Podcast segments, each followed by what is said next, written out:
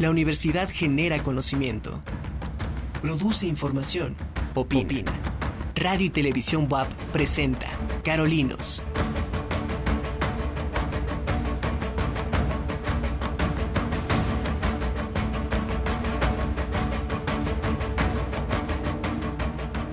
Muy buenas tardes, ¿cómo le va? Bienvenidos a Carolinos, me da mucho gusto que nos esté acompañando esta tarde de jueves. Venimos regresando de unos días de descanso, celebrando desde luego también pues esta temporada de, eh, de difuntos. Ojalá y haya también pues puesto su, eh, su ofrenda ahí en su casa, en la oficina y continuar pues con esta tradición tan importante para todos los mexicanos y sobre todo bueno pues que se haya aprovechado también estos días de asueto. Y aquí estamos en la universidad trabajando también y desde luego pues haciendo este y todos los programas que se transmiten aquí por TV WAP, la imagen de la universidad. Recuerde que puede ver este y todos los programas en el canal 18.1 de televisión abierta y también está el 118 en Megacable.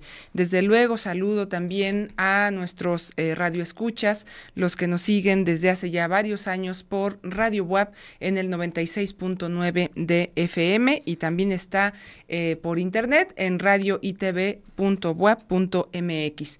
Así es que bueno, pues vamos a empezar esta tarde aquí en Carolinos. Gracias por eh, acompañarnos nuevamente. Yo soy Mónica Olvera y bueno, solamente para recordar, la semana pasada estuvo con nosotros también mi compañera, la meteoróloga Lluvia Sofía Gómez Texon, y no hay que quitar eh, también el dedo del renglón y este, informar sobre pues estas bajas temperaturas que van a prevalecer en estos días. Estamos ya también con estas eh, lluvias, los frentes fríos y estas temperaturas que, bueno, pues también de pronto si no tenemos los cuidados necesarios, pues caemos en algunas eh, enfermedades de tipo respiratorio. Así es que, bueno, pues hay que estar muy pendiente también de estos, eh, de estos fenómenos naturales, los frentes fríos. Continuamos todavía con lluvias.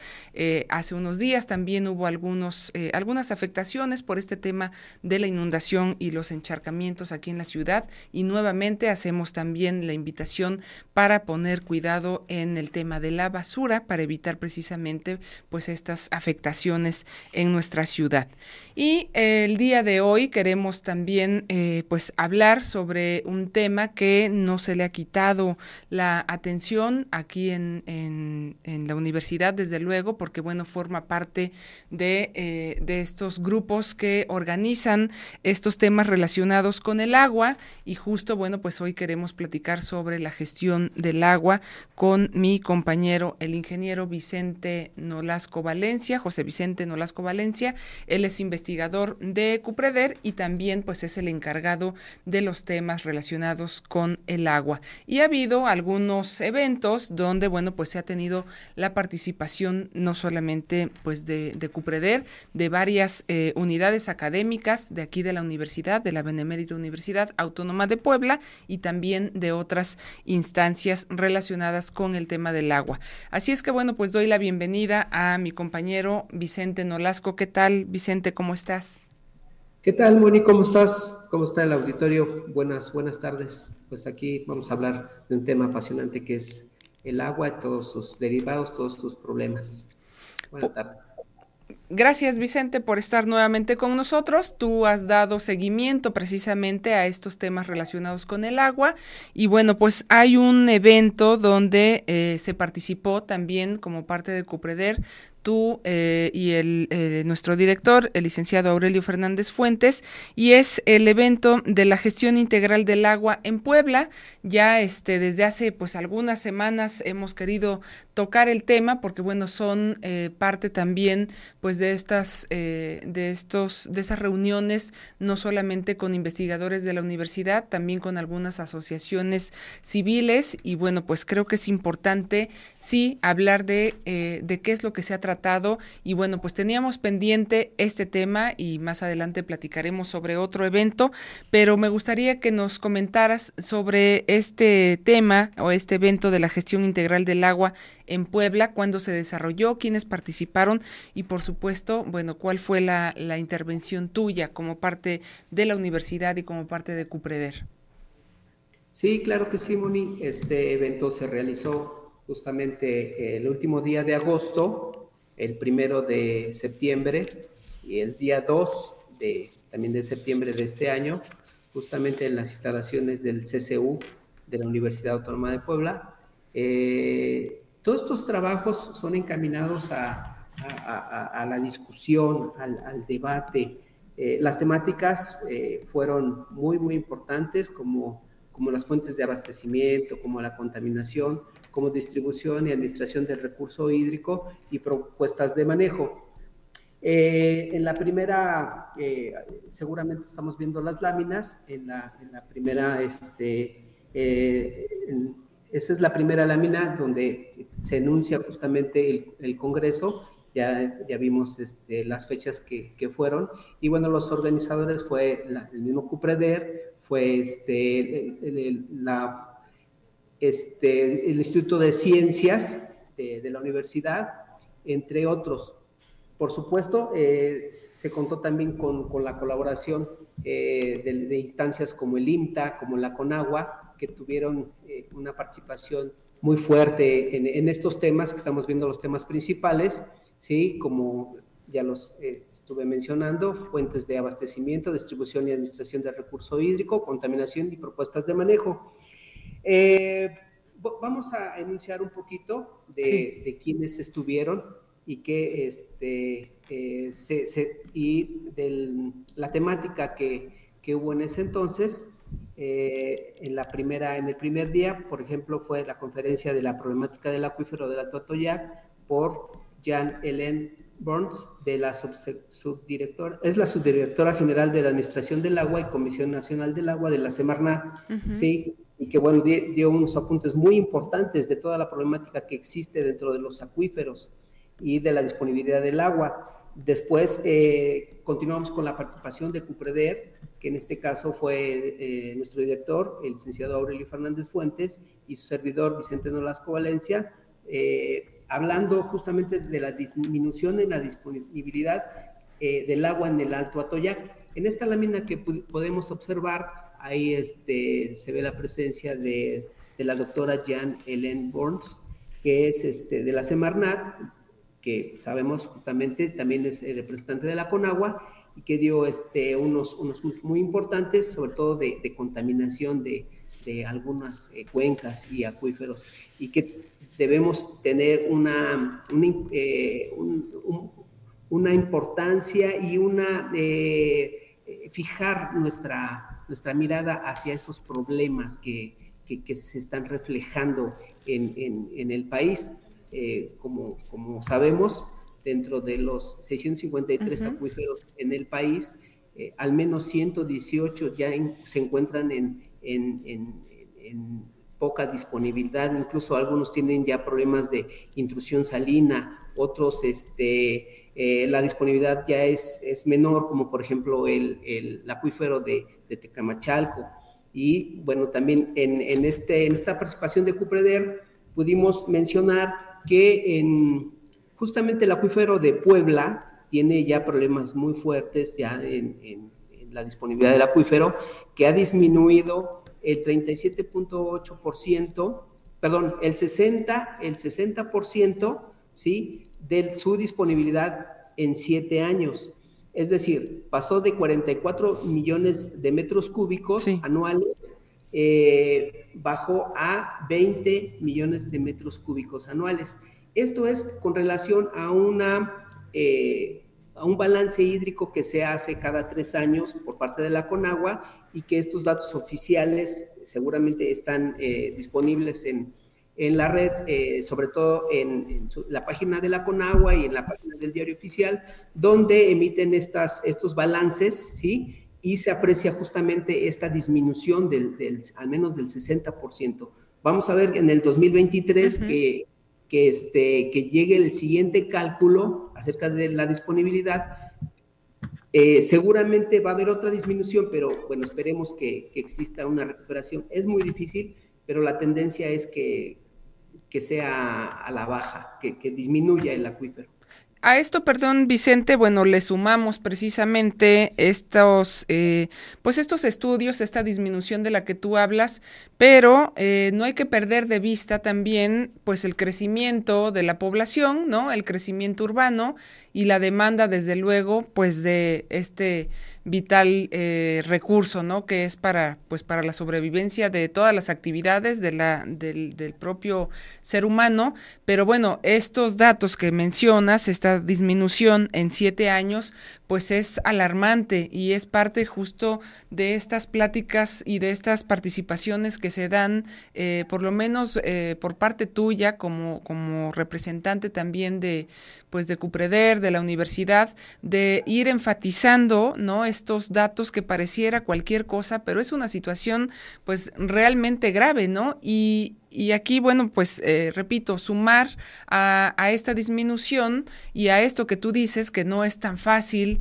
o no sé, este pareciera imposible, pues el, el seguir eh, con algunas gestiones para recarga de, de agua, para otras eh, opciones y bueno, pues no llegar tan pronto a ese escenario catastrófico como el que ya presentan pues algunos estados del país, ¿no? Sí, efectivamente, eh, Moni, eh, el ejemplo más claro justamente es la ciudad de Monterrey, donde ya existen problemas muy fuertes, uh -huh. ¿no? Y que eh, nos da pauta a, a, a, este, a seguir investigando y, y, ver y tomarlo como ejemplo del que esperemos no nos llegue a suceder aquí en Puebla.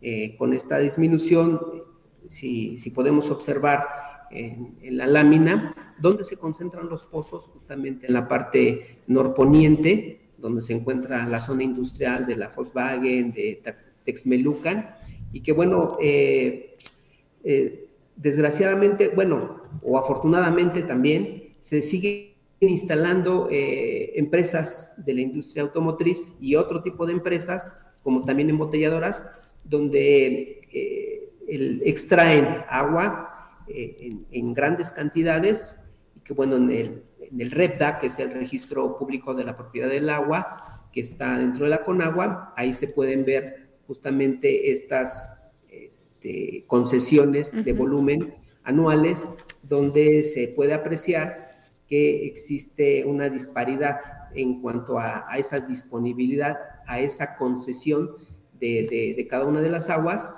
y entonces ahí podemos explicarnos del por qué existe eh, esa pérdida o esa disminución. El balance hídrico tiene que ver con, con, la recarga, la recarga es justamente lo que llueve, y la otra parte, que es la parte que se le resta, es la parte que se usa, ¿no? Que es la parte concesionada, la parte también que, que están los títulos por concesionar, la otra parte que ocupa la vegetación, ¿no? la, la eh, el bosque, uh -huh. ¿no? Eh, todas las áreas que, que, también ocupan esa agua que, que, digamos, que se precipita, y entonces esa disparidad o esa, esas, ese balance eh, ha, se ha disminuido, repito, el, al menos el 60% en siete años.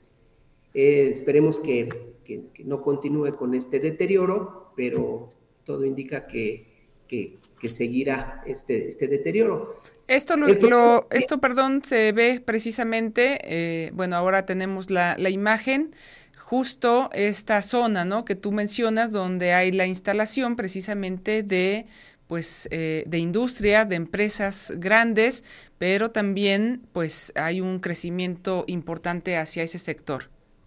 Así es, justamente estamos viendo la parte poblana, ¿no? ¿Sí? La parte poblana de, de esta parte del acuífero, del, del valle de, de, Puebla. En mi segunda intervención, que es la parte en, en el foro de Tlaxcala, vemos la parte alta, uh -huh. la que le, eh, en la parte norte de este polígono se aprecia el Alto Balsas, donde es, existen mucha problemática, sobre todo de, además de disponibilidad, sí. contaminación, ¿no? Por, el, por los ríos, diferentes ríos que corren en, en el, en, en el municipio de Tlaxcala y que recorren desde el del río Zahuapan, bueno, ya de, detallaremos más adelante toda esta problemática. Déjame comentarte también, eh, bueno, en, en, este primer congreso, que es la gestión integral del agua en Puebla, fue muy importante la participación de, de, varios especialistas y de investigadores, como el, tema de la distribución y administración del recurso hídrico, eh, por, la, eh, por el licenciado Francisco Castillo Montemayor, que nos habló sobre el diagnóstico sobre la experiencia de la privatización del agua. Como podemos ver, el, licenciado Francisco Castillo Montemayor tiene amplia experiencia en, este asunto, debido a que él también este, fue director de la CONAGUA y del SEASPO, entonces tiene vasta experiencia en este, en este asunto. Y también pudimos ver eh, la notable participación del doctor Francisco Vélez Pliego, del Instituto de Ciencias Sociales y Humanidades, y él nos habló del marco normativo del Servicio Público del Agua y unos aportes eh, muy buenos acerca de, de, qué hacer, en qué vamos, cómo está el plan hídrico, cómo está la ley de aguas generales de, del, país, en qué situación estamos, qué se tiene que hacer, cuáles son las perspectivas eh, y cuáles son eh, ¿Qué sigue además de, estos foros? Porque eh, está muy bien la, academia, está muy bien la investigación,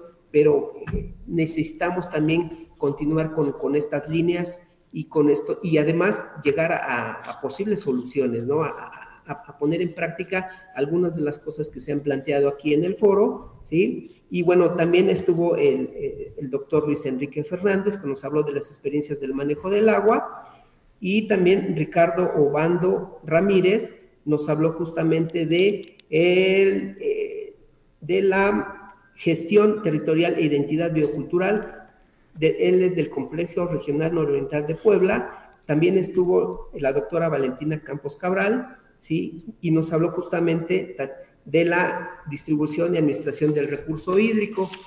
En el tema 3 de contaminación, eh, Aquí teníamos planeado eh, que, bueno, eh, que estuviera el doctor Adrián Pedroso Acuña de, del IMTA, pero nos envió un representante este, que nos habló de la situación de la contaminación del recurso, de los ríos de Zahuapan, Atoyac y la presa Manuel Ávila Camacho. una de las conferencias, digamos, de mayor impacto fue justamente la que ofreció el doctor Andrés Barreda Marín, y él nos habló del infierno ambiental de los ríos Atoyac y Zahuapan, que es justamente estos, este, ellos les llaman RESA, que son regiones de, emergencia sanitaria, y que justamente el Alto Atoyac, entre otras, entre otras en el país, tienen ya eh, especial interés, sobre todo para la investigación, y eh, problemáticas muy, muy fuertes como, como la contaminación de, del río Atoyac, y están este, implementando algunas estrategias para, para darle solución a algunos problemas que, que, estas tienen. Este tema, eh, perdón, este tema seguramente fue también el más eh, tocado, el más comentado por la situación precisamente tan grave de, la contaminación y ahorita, bueno, nos comentarás, pero me parece también eh, fundamental el sentar eh, precisamente en esta mesa, como tú lo has mencionado, a distintos académicos, está bien, pero sobre todo también a autoridades, ¿no? A gente que está y, y también a personas que están proponiendo proyectos, porque bueno, pues es por ahí, creo yo, donde tendría que, que, seguir esta iniciativa y sumar precisamente pues esfuerzos y programas y proyectos, tantas investigaciones también que tenemos en el tema de contaminación del agua. Bueno, me viene a la cabeza eh, el tema este tratado y, este a la doctora Noemí que, que tú contactaste y que bueno pues has tenido también relación con ella, una importante investigadora de esta universidad y bueno pues el tema de la contaminación, ¿qué fue lo que dejó eh, Vicente de, como muestra? Así es, este, déjame comentarte que justamente en, este foro eh, se presentó la, licenciada Alejandra Méndez Serrano, ella es directora del Centro Fray Julián Garcés de Derechos Humanos y Desarrollo Local. Ellos están en, Tlaxcala y nos habló de los daños a la salud y la vida comunitaria por la devastación socioambiental de la cuenca del Alto Atoyac. Y ellos han, han hecho un, trabajo este, verdaderamente eh, muy bueno, académico, pero además eh, eh, este, hecho in situ, han recolectado muestras y han visto el deterioro que han, se ha ocurrido en las personas. Ellos hablan ya de, de, problemas de, cánceres en, en, las personas en el Alto Atoyac. Y, y, este instituto como Julio, Julián Garcés se ha, este, eh, han, han, tenido un trabajo muy fuerte en este sentido. También se pudo ver en la parte del otro foro, del foro de Tlaxcala, donde también eh, hicieron este, hincapié de, todos los daños que ha, propiciado esta contaminación en la parte alta, que bueno, eh, se vienen todavía problemas más, fuertes todavía porque se siguen instalando empresas, ¿no? Como ya lo anunciaron en, la parte de, los autos, ¿no? Sí. También lo menciona el doctor Andrés Barreda Marín. Y también eh, en la semana se anunció también un, un, este, otra empresa que se instalará en San Martín, San Martín Texmelucan. Entonces, esto está, estamos hablando de la misma cuenca, ¿sí? Del Alto Balsas, nada más que la parte eh, tlaxcalteca y la parte poblana.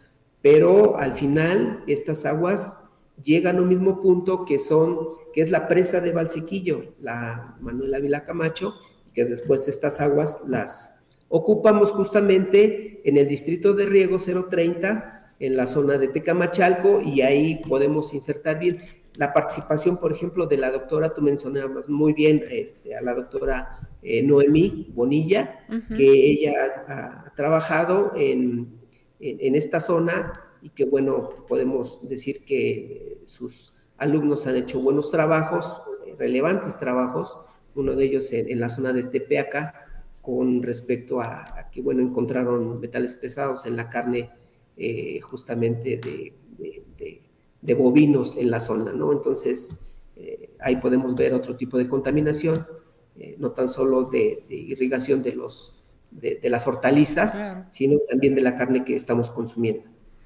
Y sobre el tema de las propuestas también de, de, manejo, ¿qué es lo que se tocó? ¿Cuáles son, pues, precisamente esas propuestas que se están empezando a pues eh, a generar, digo empezando porque no, no es que estén iniciando apenas, hay un trabajo detrás de mucho tiempo y de mucha gente y es ahí me parece donde, bueno, pues se tiene que hacer esta, pues esta red de colaboración, ¿no? De, de trabajo y sobre todo de continuidad para este tema del agua.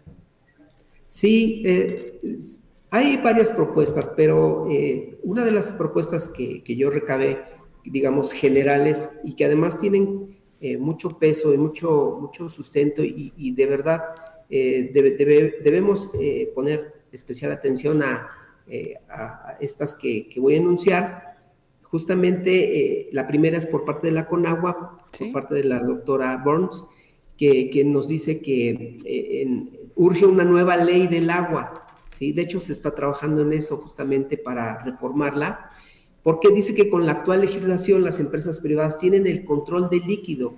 Efectivamente, haciendo una revisión de, y un análisis de estas, justamente se, alguien comentó en, el panel que entonces estamos eh, hablando de una oferta y demanda, ¿no? El control que tiene el REPDA, que, que, tiene la CONAGUA, justamente es eh, eh, proporcionar, concesionar agua, ¿sí? A quien lo pide, pero llevan mano las, las empresas privadas, que son las que se llevan eh, grandes cantidades estos, estas dotaciones de, del agua anualmente.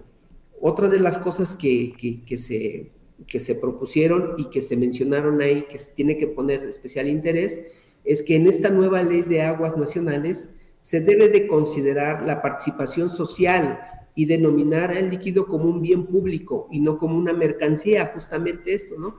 Y este, se advirtió eh, por parte del doctor Francisco Vélez eh, esta propuesta que justamente eh, nos, nos, explicaba que en este momento se encuentra en calidad de predictamen, es decir, ya está elaborada una propuesta de esta nueva ley, ¿sí? Pero que este, se tiene que aprovechar esta iniciativa para que este reconocimiento sea legal, ¿sí? a una autogestión en las comunidades indígenas y esta sea equivalente, bueno, con, las autoridades.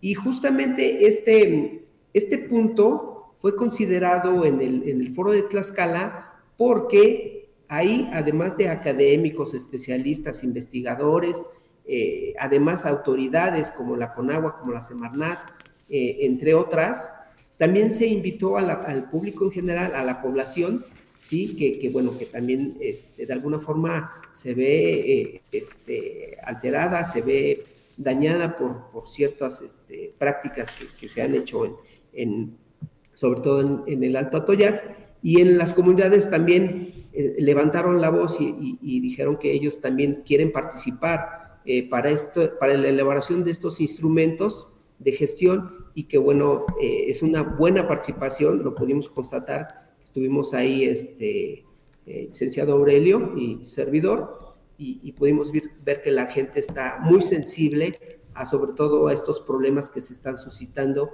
ya en el alto, en el alto Atoyac. Claro.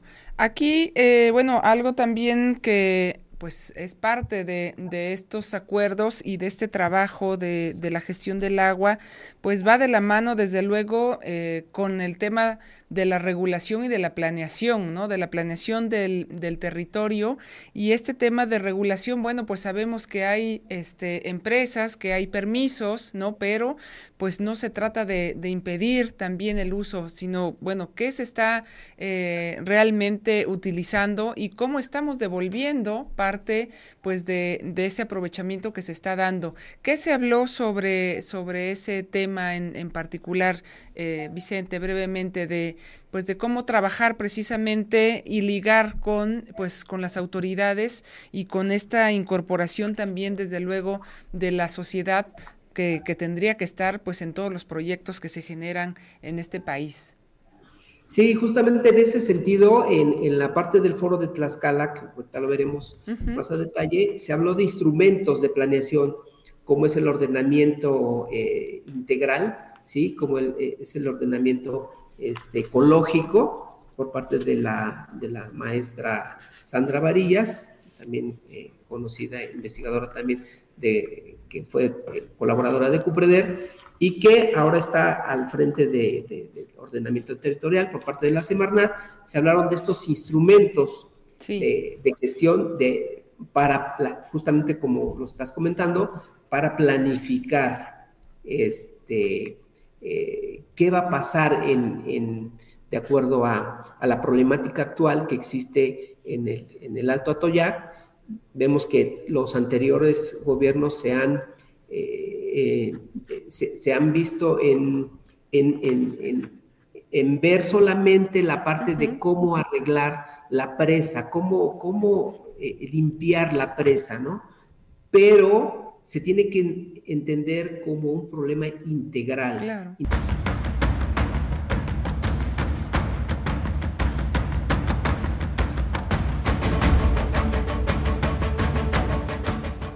Estamos de vuelta aquí en Carolinos. Gracias por continuar con nosotros. Estamos hablando en esta ocasión sobre el tema del agua, sobre algunos eventos que se han desarrollado aquí en la Universidad Autónoma de Puebla y también, por supuesto, pues hablar del tema de la contaminación de los acuíferos, de la distribución también del agua y estábamos eh, eh, hace unos momentos hablando con el ingeniero Vicente Nolasco Valencia, investigador de Cupreder de esta universidad con él al respecto. Pero bueno, vamos a continuar con nuestra charla con el, ingeniero, pero antes, bueno, pues eh, quiero dar las gracias a todo el equipo técnico que hace posible este programa y todos los que se transmiten por TV Web y por supuesto por Radio Web. Gracias a todo el equipo pues que hace posible precisamente eh, este, este programa. Así es que, bueno, pues queremos hablar ahora sobre un, eh, un siguiente evento. Hace un momento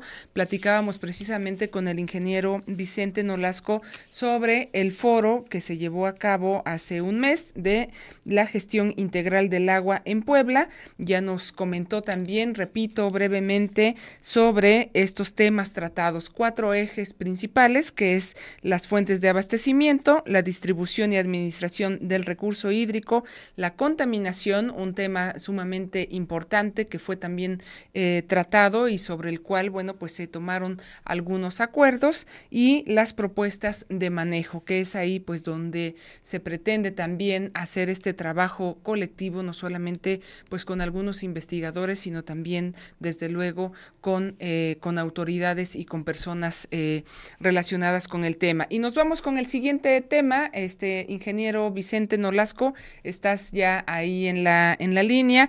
Eh, brevemente, pues comentar sobre el Congreso del Agua en Tlaxcala, que ya tú has dado alguna información al respecto. Sí, continuamos con, el programa. Perdón. Este, sí, justamente este foro fue este, organizado por la Universidad Autónoma de Tlaxcala. Sí. El día miércoles 12, el jueves 13 y viernes 14 de octubre del, de, este, de este año 2022. Eh, este, este foro regional denominado Diálogo entre Comunidades, Academia y Gobierno sobre la problemática multidimensional de contaminación de la cuenca del Alto Atoyac. Tuvo la participación justamente de, bueno, de, autoridades eh, como la doctora Elena Álvarez Bulla Roses, que es directora del Consejo Nacional de Ciencia y Tecnología. También estuvo el, rector de la Universidad Autónoma de Tlaxcala, el doctor Serafín Ortiz Ortiz. Y bueno, también estuvo la, gobernadora constitucional del estado de Tlaxcala, la licenciada Lorena Cuellar Cisneros. Pero además, este, bueno, estuvieron eh, personalidades como em, la directora la, de la Semarnat en Puebla, la maestra Beatriz Manrique Guevara, y bueno, este, estuvo muy, muy interesante porque, como lo dije anteriormente, se, se reunieron y bueno, nos reunimos también nosotros como investigadores de la universidad, del, del CUPREDER, eh, tanto investigadores, eh, políticos, eh, directores de, algunas paraestatales, pero sobre todo hubo participación de, personas de la población este, que están preocupadas y que también tienen el problema justamente porque viven dentro del acuífero. Y bueno, eh, quiero mencionarte que, en la participación con lo que respecta al, al, CUPREDER y a la Universidad Autónoma de Puebla, hablamos del uso y abuso del agua en el acuífero, en el acuífero Alto Atoyac, ¿sí? que es correspondiente, como comenté hace ratito, eh, está dentro del municipio de, Tlaxcala y e hicimos un análisis, ahí se puede ver en, la lámina que está en este momento, sí. Existe un deterioro muy fuerte en este, en este acuífero, ha disminuido el 37.09% del total con respecto al 2013, ¿sí? en comparación al, 2000, eh, al 2020. Eh, se hará un siguiente cálculo hidrológico, seguramente el año que viene, y veremos ese deterioro. Entonces, si le sumamos este problema de disponibilidad al de la contaminación, al de los nuevos asentamientos, al de este, empresas que, vienen y que este, sí nos, nos, dan trabajo, nos dan este, fuentes de trabajo, pero también eh, se ocupan, ocupan eh, una buena eh, un buen volumen de, agua justamente en un acuífero donde ya se tienen problemas. Recordemos también que eh, las empresas también están situando en esta zona oriente del estado, como es eh, en la parte de Libres Oriental, donde ahí ya los problemas ya son más fuertes, ya están del otro lado, ya están en desequilibrio ya están en números rojos también la disponibilidad del agua. Eh, anteriormente, cuando todavía no se asentaban, eh, eh, había una cierta disponibilidad, pero en este momento ya se encuentra en números rojos. al igual que eh, el acuífero de, Tecamachalco, donde hay ya este, los últimos números indican que tenemos un déficit de 63 millones de metros cúbicos anuales. Es decir, se extrae más agua de la que este, se puede captar por agua de lluvia. Eh, bueno, también podemos ver justamente en, las imágenes, ahí está el licenciado Aurelio Fernández, eh, en, el teatro de la Universidad Autónoma de Tlaxcala, donde fue el evento. Y bueno, eh, podemos enunciar algunos de los de los de las ponencias muy interesantes que, que, se vieron. Por ejemplo, este, de, de la licenciada Laura Méndez Rivas, coordinadora por un Atoyac con Vida, que son estas asociaciones que están pendientes de, estos problemas, con eh, la, participación de un avance de la propuesta comunitaria para el saneamiento de la cuenca Atoyac-Zahuapan. Sí. Dentro de las, de las, líneas de las líneas de, o temáticas del evento que pudimos ver en una de las láminas, justamente la primera es de saneamiento. Entonces, de saneamiento se, se vieron muchas ponencias, de las cuales nosotros eh, hablamos de la disponibilidad, pero también, por ejemplo, hay eh, por parte de la Conagua, vinieron de la Conagua este, específicamente de, de, Cuernavaca, me entrevisté con el licenciado, con el ingeniero Eduardo Andrés, y ellos hablan de acciones de saneamiento para la cuenca del Alto Atoyac, y una presentación del plan de acciones de saneamiento. Él habla de que ya existen 86 puntos de muestreo en, en, esta cuenca, en Alto Atoyac, donde se están analizando la calidad de agua, ¿no?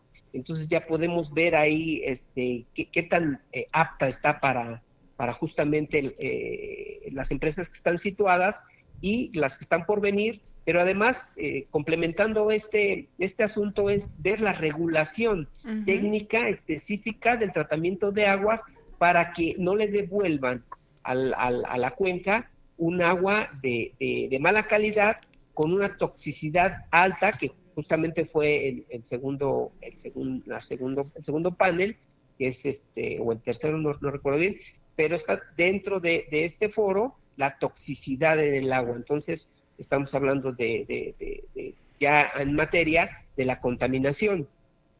También eh, se, vio por parte de, la maestra Beatriz eh, Manrique acciones de saneamiento en Puebla, ¿no? Que son estas, eh, estas, este, los, los, lugares o disposiciones donde el agua se, se va limpiando a través de, eh, estas este, plantas tratadoras de agua, ¿no? Sabemos que en, el, en el Atoyac existen unas 12 plantas, si no mal no recuerdo, que este, son dispuestas para limpiar de alguna forma un cierto porcentaje, no todos este, lo hacen, pero sí un porcentaje de, este, de, la limpieza y, devolverle al río eh, agua de mejor calidad. Pero también sabemos que eh, varias de estas, por no decir que todas, este, no tienen un, un, funcionamiento óptimo, ¿no? Adecuado, claro. Aquí en esta, eh, bueno, en este eh, evento, precisamente Vicente de Tlaxcala, pues el propio nombre de, de, este encuentro, pues nos habla de esto que tú comentabas hace un momento, ¿no? Este diálogo entre comunidades, académicos y gobierno para tratar un tema que no es local, tiene que ver precisamente pues con esta relación que se tiene y de compartir por supuesto, pues con estados vecinos, en particular en este, en este caso con Tlaxcala.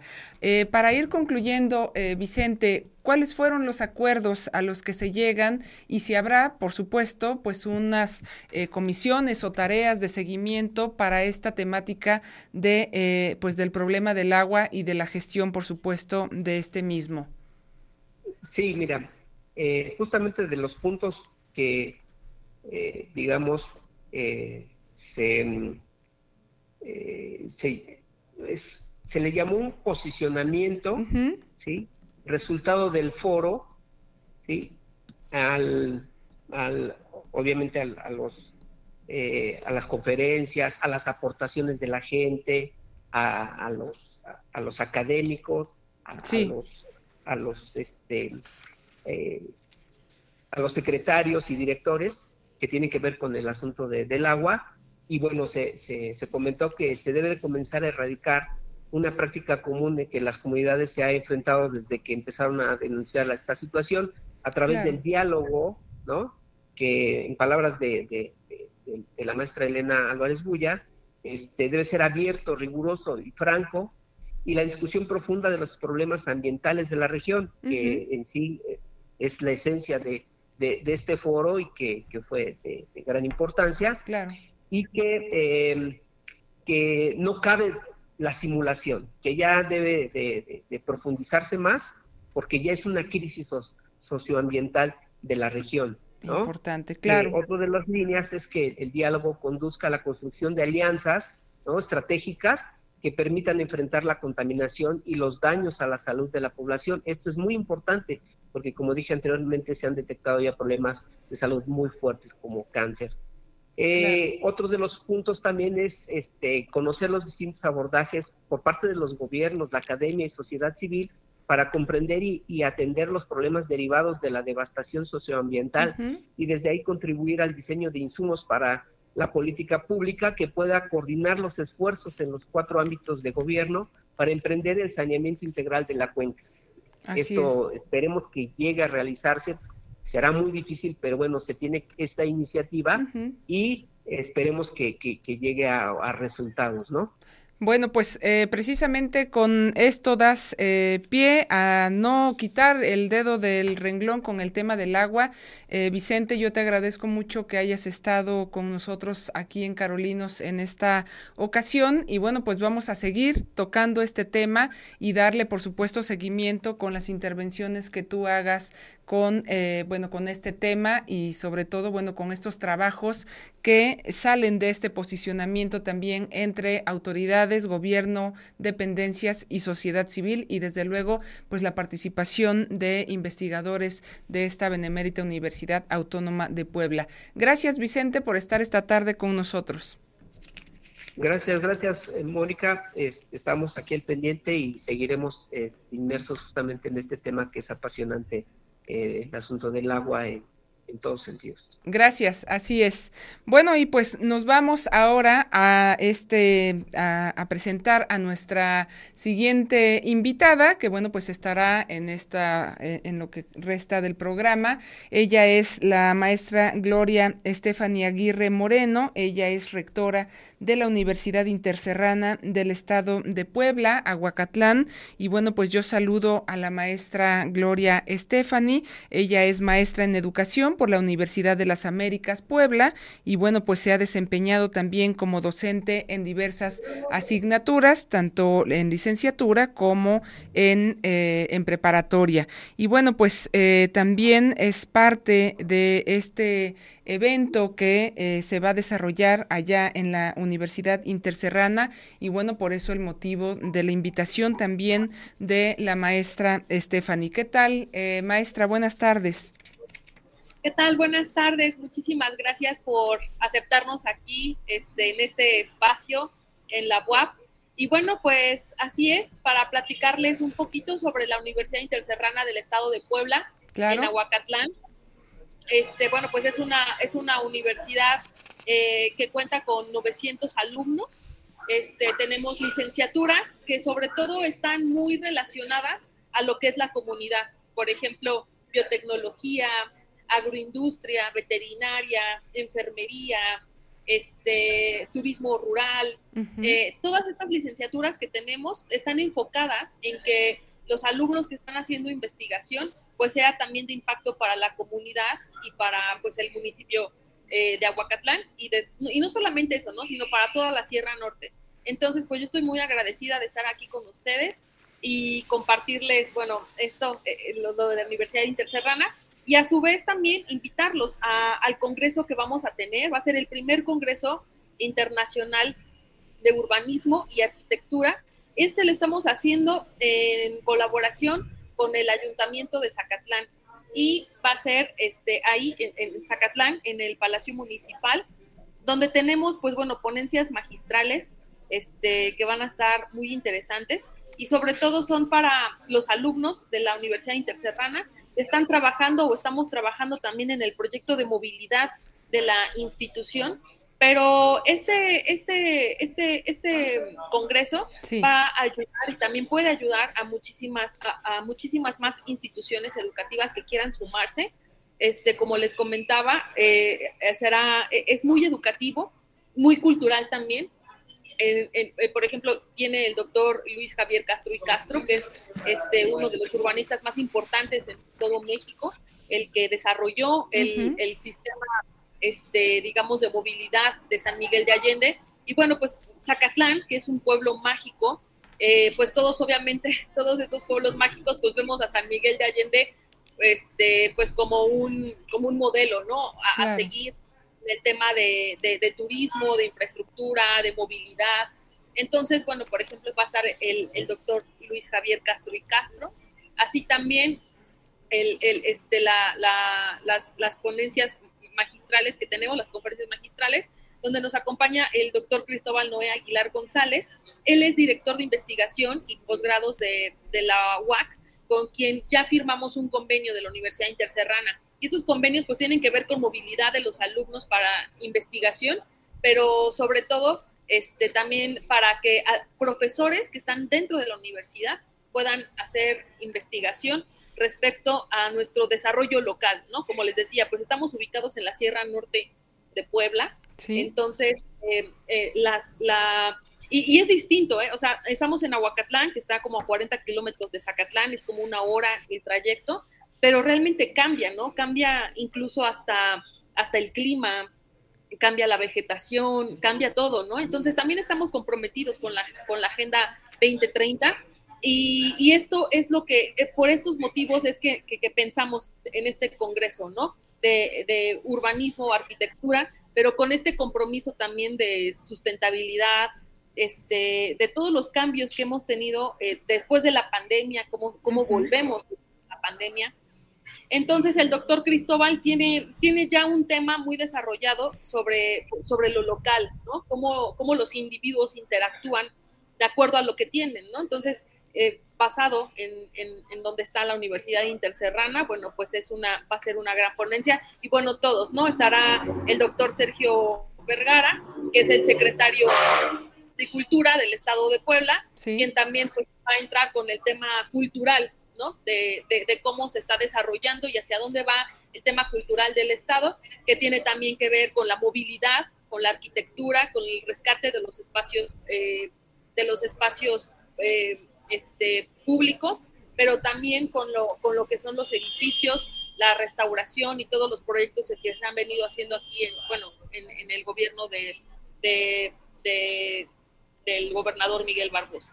Bueno, aquí es eh, también, eh, ya bien lo ha eh, comentado la maestra con respecto a, bueno, cómo esta universidad eh, que tiene ciertas carreras, estas licenciaturas que ya ha, mencionado la maestra Stephanie, cómo se relaciona con algo que pareciera ajeno a, estas, eh, pues a esta oferta educativa que se maneja aquí, pero es sumamente importante esta relación, ¿no? Esto que ahora bien lo ha explicado y por supuesto este primer Congreso Internacional de Urbanismo y Arquitectura, pues va de la mano con este cuidado y con este manejo precisamente de el territorio, el territorio de la Sierra Norte que tanto hemos hablado también desde luego aquí en Carolinos, pues tiene una riqueza, como ya lo ha comentado la maestra, en términos culturales, ambientales, naturales y bueno, pues qué decir de su gente, pero es precisamente ahí donde eh, pues se involucra precisamente a todos estos